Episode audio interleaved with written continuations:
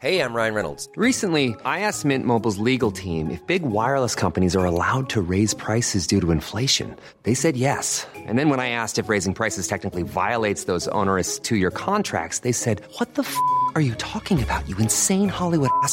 So to recap, we're cutting the price of Mint Unlimited from $30 a month to just $15 a month. Give it a try at mintmobile.com slash switch. $45 upfront for three months plus taxes and fees. Promo rate for new customers for limited time. Unlimited more than 40 gigabytes per month. Slows. Full terms at mintmobile.com. Éducation, santé, environnement. Ça fait dix ans qu'UBS, le sponsor de cet épisode de la story, s'engage dans les investissements responsables.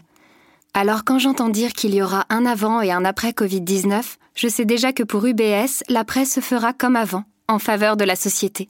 C'est aussi pour ça que j'ai choisi d'y placer mon argent. Fais ce que tu aimes, aime ce que tu fais, ton entreprise sera ravie. J'aime ma boîte, oui j'aime ma boîte. J'aime ma boîte, c'est le slogan de la fête des entreprises. Depuis 2003, dans plusieurs milliers de sociétés, des salariés déclarent leur joie de travailler le temps d'une journée au cours de laquelle les barrières hiérarchiques sautent et laissent place à un fort moment de cohésion et de convivialité, peut-on lire sur le site des organisateurs de l'événement. Une bonne nouvelle à quelques heures de l'ouverture du Salon des entrepreneurs à Paris les 5 et 6 février. Certains aiment tellement le concept qu'ils ont sauté le pas en créant leur propre entreprise, sans pour autant entonner le refrain de Manolo, la voix des gypsies dans ce clip indéfinissable des magasins Jiffy. J'aime ma boîte, j'aime ma boîte, j'aime ma boîte, et moi je l'assume. Je suis Pierrick Fay, vous écoutez La Story, le podcast d'actualité des échos, et on va se réjouir un peu, car la création d'entreprises ne s'est jamais aussi bien portée qu'aujourd'hui. J'aime ma boîte, j'aime ma boîte. C'est clairement une déception, hein, puisque les estimations, enfin les prévisions euh, qui avaient été euh, émises par la Banque de France, l'INSEE, nous disaient qu'on serait plutôt autour de 0,2% euh, de croissance. Et là, effectivement, moins 0,1. La croissance du PIB a donc reculé au quatrième trimestre 2019, une première depuis 2016, comme on l'entend sur ce plateau de BFM Business. Mais ne nous y trompons pas, malgré les grèves, le ralentissement allemand, la guerre commerciale, l'économie française résiste, plutôt bien même, avec une croissance d'1,2% en 2019, supérieure à celle de la zone euro. La France ne se porte donc pas si mal. Un chiffre surtout a retenu mon attention. 815 000, c'est le nombre de créations d'entreprises l'an dernier en France. C'est un record. Guillaume de Calignon, vous êtes journaliste au service France des échos. On l'a entendu, un record, disait Gilles Boulot dans le 20h de TF1. Et une bonne surprise, Guillaume? En effet, il y a des entrepreneurs en France et il y en a de plus en plus. Incontestablement, il se passe quelque chose dans ce pays. Les Français ont envie d'entreprendre parce qu'ils ont créé l'an passé presque 300 000 entreprises de plus qu'en 2014. Et en seulement 5 ans, la progression est considérable. En 2019, par rapport à 2018, ce sont 120 000 entreprises créées en plus. Dans quel secteur la croissance est la plus forte? Les créations sont plus nombreuses dans tous les secteurs. Tous les secteurs connaissent une croissance. Mais c'est dans un secteur que l'INSEE appelle les activités spécialisées scientifiques et techniques que la croissance est la plus forte. Alors, ça veut dire quoi? Ça concerne le conseil en gestion, le conseil en relations publiques et en communication. Les autres secteurs qui connaissent une forte croissance, c'est les services au ménage ou encore dans le transport. Et là, on pense évidemment au VTC, par exemple. On voit euh, une progression très forte de, de ces créations d'entreprises. De l'autre côté, on a quand même envie de regarder ce qui se passe au niveau des, des disparitions, des défaillances d'entreprises. Comment ça se passe dans le même temps? Alors, comme la conjoncture est plutôt bonne en France aujourd'hui, bah, les défaillances d'entreprises ont baissé en 2019 de 4% environ. 52 000 entreprises ont été placées en procédure de sauvegarde, en redressement ou en liquidation judiciaire l'an dernier. Alors, évidemment, c'est une bonne nouvelle, parce qu'on n'avait pas connu un aussi bon chiffre depuis 2017. Mais on ne peut pas vraiment comparer le chiffre des défaillances d'entreprises avec celui des créations. Pourquoi? Eh bien parce que les nouvelles entreprises ne nous disent pas grand-chose de l'emploi créé. Si on exclut les micro-entreprises, seuls 5% des entreprises qui ont été créées l'an passé employaient des salariés. Et celles qui en employaient n'en avaient que 2,9 salariés en moyenne. On comprend pourquoi. Si vous vous lancez dans les affaires, bah, vous aurez du mal à avoir les fonds au départ pour construire une usine pour 50 salariés. De l'autre côté, les entreprises qui font euh, défaillance, elles, bien souvent, alors ce sont souvent des TPE, mais elles emploient quand même des salariés. Et donc, par exemple, dans les 52 000 entreprises qui ont fait défaillance l'an dernier, ça signifie en fait qu'il y a 172 000 emplois qui sont en risque de disparaître. Effectivement, hein, dans la balance, en termes de, salariés, euh, on n'est pas forcément complètement gagnant, ou en tout cas moins gagnant que ce que ça pourrait laisser penser. Mais ça fait quand même 120 000 entreprises de plus sur un an. Mais concrètement, Guillaume, vous, l'évoquiez à l'instant, de quoi est-ce qu'on parle quand on parle d'entreprise? Alors, sur les 815 000 nouvelles entreprises créées, près de la moitié, 47% exactement, ce sont des micro-entreprises. Alors, c'est un statut qui connaît un succès euh, incroyable depuis plusieurs années. Par exemple, le secteur de la livraison à domicile qui est associé aux grandes plateformes de distribution de repas, donc euh, Deliveroo, Uber Eats, euh, Just Eat, a représenté, c'est un secteur qui a représenté à lui seul 100 000 nouvelles immatriculations l'an passé. Et c'est un chiffre en hausse de presque 50% par rapport à 2018. Et le statut de micro-entrepreneur, son succès résulte évidemment de la montée en puissance des plateformes Internet, mais pas seulement, parce qu'en fait le gouvernement, début 2018, et il y a eu aussi une autre loi début 2019, a rehaussé le seuil de chiffre d'affaires en dessous duquel vous pouvez rester micro-entrepreneur. Alors si on comprend bien, on, parle ici de micro-entreprise, et forcément ce sont des entreprises qui sont très dépendante et potentiellement fragile avec un, petit chiffre d'affaires? Alors, incontestablement, le, succès de l'entrepreneuriat, c'est une bonne nouvelle, parce que ça permet de rajeunir euh, le tissu productif français, de le réénergiser, si je peux m'exprimer ainsi. Mais évidemment, tout n'est pas rose chez les entrepreneurs, parce que trois ans après leur création, seul un gros tiers des micro-entreprises sont encore actives. Et il faut savoir que le revenu moyen des micro-entrepreneurs actifs n'était que de 470 euros par mois en 2017 selon l'INSEE. Et il ne faut pas oublier qu'un tiers des micro-entrepreneurs sont en réalité déjà salariés. Leur activité de micro-entrepreneur leur fournit un revenu de complément. Et enfin, pour certains, par exemple, pour les livreurs Deliveroo, Uber Eats ou Just Eat ou même aussi des VTC, ben, en fait, le statut de micro-entrepreneur, c'est une porte d'entrée sur le marché du travail, faute de mieux parce que le, salariat est bien souvent fermé à ces gens-là. Donc il ne faut pas seulement voir dans les chiffres des créations d'entreprises la naissance d'une Startup Nation, c'est un bon côté, mais il y a aussi une autre face à la médaille. Les patrons, c'est comme les cochons, ça ne mérite, oui, qu'une volée de plomb. C'est le texte d'une chanson d'un groupe de rock alternatif que j'ai trouvé sur le site de la CGT d'une mutuelle d'assurance. En France, les patrons ne disposent pas d'une cote d'amour considérable. On va monter notre start-up On va être riche Limousine et biopic Par contre, j'ai avec 50 boules, moi, sur mon PL. Et malgré la symbolique de la Startup Nation, la France n'a pas non plus l'image d'une nation d'entrepreneurs ces chiffres des créations d'entreprises ont donc de quoi surprendre, Guillaume? Oui, et moi aussi, ça m'étonne. Mais en fait, quand on interroge les Français, c'est ce qu'ils disent, ils ont vraiment envie d'entreprendre. Par exemple, il y a un sondage Opinionway qui a été réalisé à l'occasion du Salon des entrepreneurs. Ce sondage, il montre que 29% des Français ont l'envie de créer ou de reprendre une entreprise.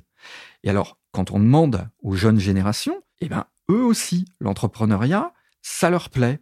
Parce que près de la moitié des 18-34 ans ont envie de créer leur entreprise, selon cette enquête. Est-ce que c'est lié aussi au fait que aujourd'hui c'est devenu plus facile finalement de, créer une entreprise? Alors aujourd'hui, créer une entreprise, c'est relativement simple. Si vous regardez, par exemple, créer un statut de micro-entrepreneur, ça prend 10 minutes sur un site internet. Il faut répondre à 11 questions simplement. Pour les sociétés, ça reste un peu plus compliqué quand même, hein. mais en moyenne, si on en croit les statistiques de la Banque mondiale, il suffit de quatre jours en France pour créer sa société. Eh bien, sachez-le, c'est l'un des délais les plus courts au monde. C'est intéressant cette envie chez les jeunes euh, de créer euh, leur entreprise. Hein. Pour les 18-34 ans, la moitié d'entre eux veulent le faire. Qu'est-ce que ça nous dit euh, finalement l'image que cette jeune génération du monde de l'entreprise Visiblement, une partie de la jeunesse est quand même un peu revenue du monde de l'entreprise. C'est-à-dire qu'une partie des jeunes juge que l'entrepreneuriat est un meilleur moyen de s'épanouir dans la vie que le salariat. Alors souvent, il faut avouer que la qualité du management en France se retrouve à la traîne dans les classements européens. Donc, les Français, par exemple, font partie des Européens qui sont les moins satisfaits de leurs conditions de travail quand on leur parle de leur autonomie, leur salaire, leurs relations avec leurs supérieurs hiérarchiques. Alors, il faut euh, sans doute y voir aussi chez les jeunes, dans cette envie d'entreprendre, à la fois donc une forme de dépit à l'égard du salariat, mais aussi une réelle volonté d'indépendance. Et ça, après trois décennies de chômage de masse, il ne faut pas non plus s'étonner que travailler dans une entreprise s'y investir corps et âme pour se retrouver sur le carreau à, 45 ans, bah, ce modèle-là, qui était un peu celui des parents des jeunes d'aujourd'hui, ne séduise pas la jeunesse française. Alors, il ne faut pas non plus caricaturer les envies de la jeunesse, puisque l'obtention d'un CDI reste le Graal en France. Simplement, c'est vrai que ça fait moins rêver une certaine jeunesse française qu'il y a dix ans, par exemple. Et si tu aimes ton entreprise, il est grand temps que tu le dises. Si ton patron est ton ami, tu dois faire la fête avec lui. Bel effort aussi pour Intrépide Production à Chamonix pour marquer le coup de la fête des entreprises. La fête des entreprises, c'est aussi tous les ans lors du Salon des entrepreneurs, un événement organisé par le groupe Les Échos. Et ils en ont bien besoin de quelques notes d'amour, ces entrepreneurs. Et comme le chantait Aznavour, mes amis, mes amours, mes emmerdes, ou plutôt Mes amis, ma start-up, mes emmerdes, comme l'écrit Jean-Philippe Louis dans son enquête pour les Éco Weekend. Bonjour Jean-Philippe. Bonjour Pierrick. De prime abord, on se dit que créer son entreprise avec des amis, c'est une bonne idée. On se connaît, on s'apprécie, on ira plus vite. Je me trompe? A priori, oui. La plupart des start-upers, on va dire, euh, qui euh, se lancent, plutôt des jeunes d'ailleurs, ont tendance à se dire on va se baquer, on va se lancer entre amis, on a plus confiance. Et puis aussi, c'est tendance. C'est un peu comme à l'époque où on se disait on va monter un bar avec ses amis.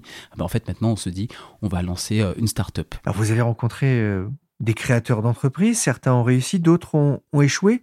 Beaucoup ont démarré avec des amis ou plutôt j'ai envie de dire d'ex-amis? C'est ça. Alors le problème, c'est que quand on se lance avec des amis, on va généralement répartir en capital, on va essayer d'être faire, on va essayer d'être juste parce qu'on est avec ses amis. Donc on va dire euh, tout simplement, chacun aura une compétence, on aura le même nombre de parts euh, dans la société. Sauf qu'au bout d'un moment, on se rend compte que certains apportent plus que d'autres. Au bout d'un moment, un CEO, ben on a du mal à prendre des décisions puisqu'il y a de vieilles rancœurs passées qui peuvent revenir quand on est amis. Et ça c'est important. Moi j'ai été assez surpris en écrivant ce papier de me rendre compte à quel point c'était commun. Presque tous les dirigeants que j'ai rencontrés, et d'ailleurs j'ai eu cette idée en rencontrant des dirigeants et on parlait d'autres sujets, m'ont parlé d'une expérience passée où ils ont eu affaire à des potes, à des amis et où ça s'est très mal passé. Généralement, c'est parce qu'il y a des rancœurs passées. Alors, je donne l'exemple d'Étienne, donc start-upper, un jeune entrepreneur qui a lancé euh, sa boîte et, et euh, qui s'est lancé avec ses amis, sauf qu'il a fait entrer dans cette boîte deux amis qui étaient colocs précédemment, ils se sont pas trop bien entendus durant cette colloque. Et ben en fait, ces vieilles rancœurs, c'est alors je sais pas, ça devait partir peut-être d'une brosse à dents euh, ou euh, d'un dentifrice égaré ou de la vaisselle pas faite. Et ben en fait, ces vieilles rancœurs se sont retrouvées lors de réunions pour euh, développer la société. Donc voilà, c'est toutes ces vieilles rancœurs là qui peuvent ressurgir et ça peut être assez dangereux. Oui. Votre meilleur ami vous attaque. Il réclame 600 millions de dollars. Monsieur Zuckerberg, j'ai toute votre attention là. Non.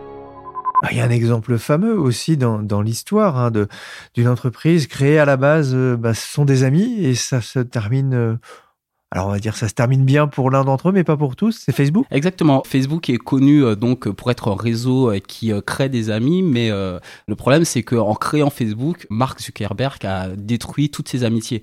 Il y a cette fameuse histoire d'Edward Severin et il y a même eu un film The Social Network de Fincher et cette phrase célèbre "J'étais ton seul ami" lors d'une réunion de conciliation avec les avocats. Edward Severin était là pour développer le business de l'entreprise, tandis que Mark Zuckerberg était le geek dans sa chambre qui euh, crée euh, la société, qui développe et qui code. Au bout d'un moment, les investisseurs ont bien compris qui était, on va dire, le petit génie dans l'histoire et ont tout simplement tenté euh, d'écarter et ont plutôt réussi Eduardo Severin.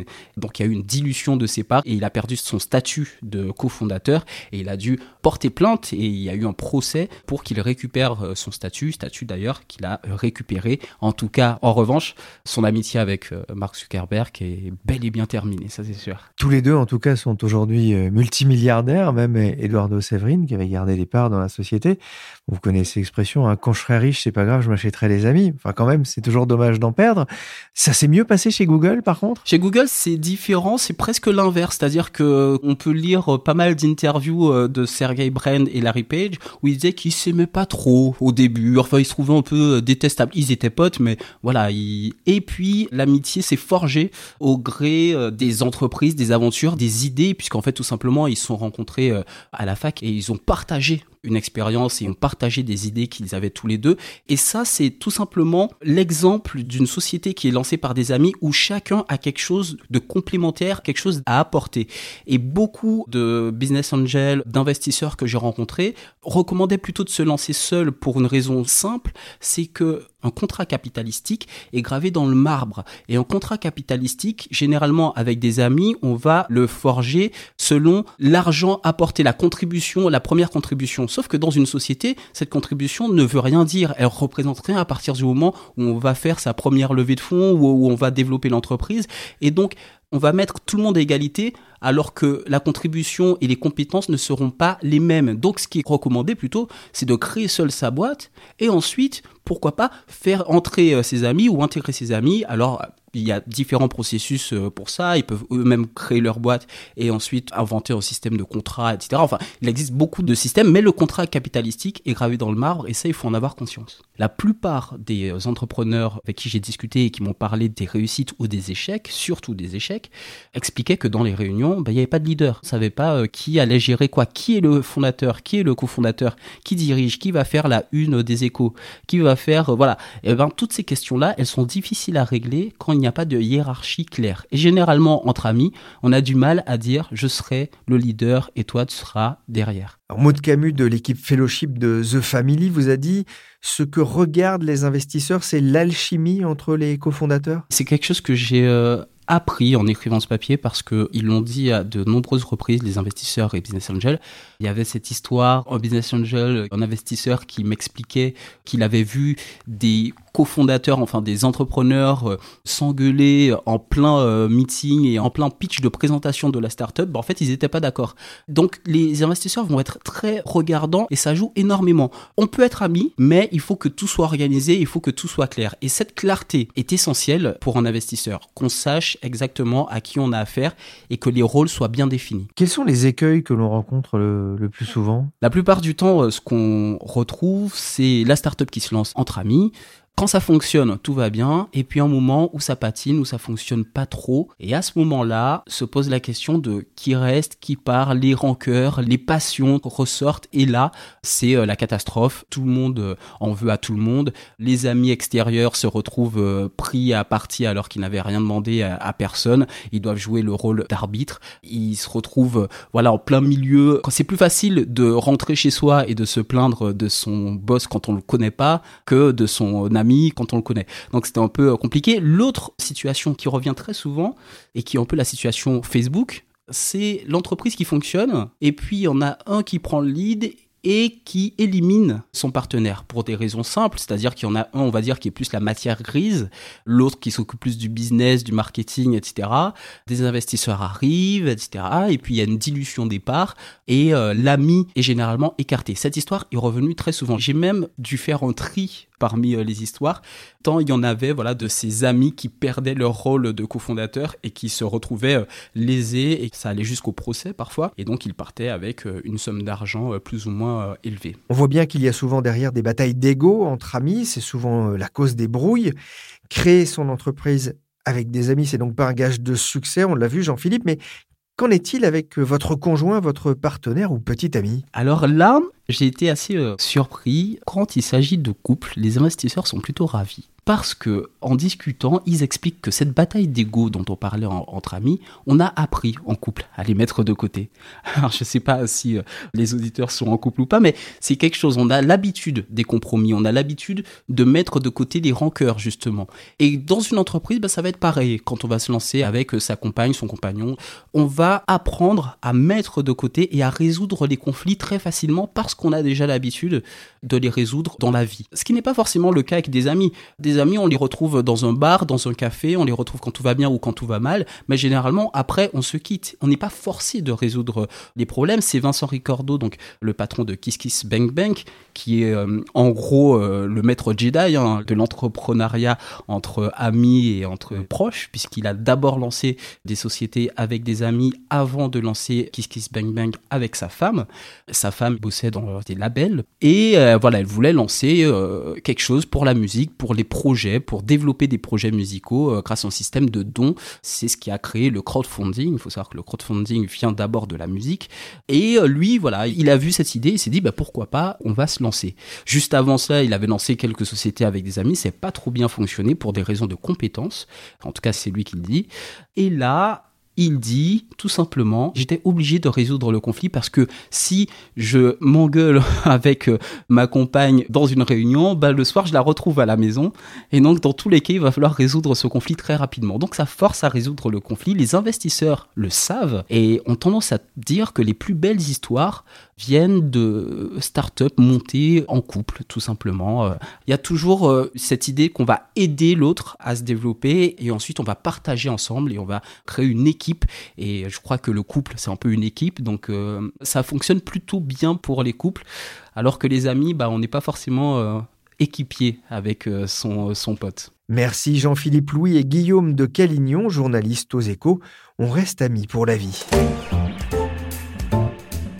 La story s'est terminée pour aujourd'hui. L'émission a été réalisée par mon ami Willy Gann. Maître mon ami. Avec ma potesse Michel Varnet. Vous pouvez nous écouter sur toutes les plateformes de téléchargement et de streaming de podcasts. Pour l'actualité en temps réel, c'est sur leséchos.fr.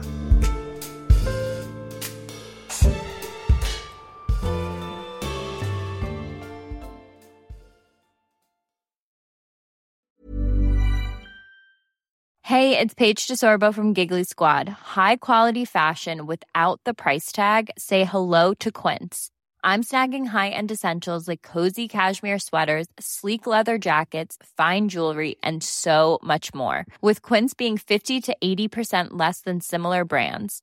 And they partner with factories that prioritize safe, ethical, and responsible manufacturing. I love that. Luxury quality within reach. Go to quince.com slash style to get free shipping and 365 day returns on your next order. Quince.com slash style.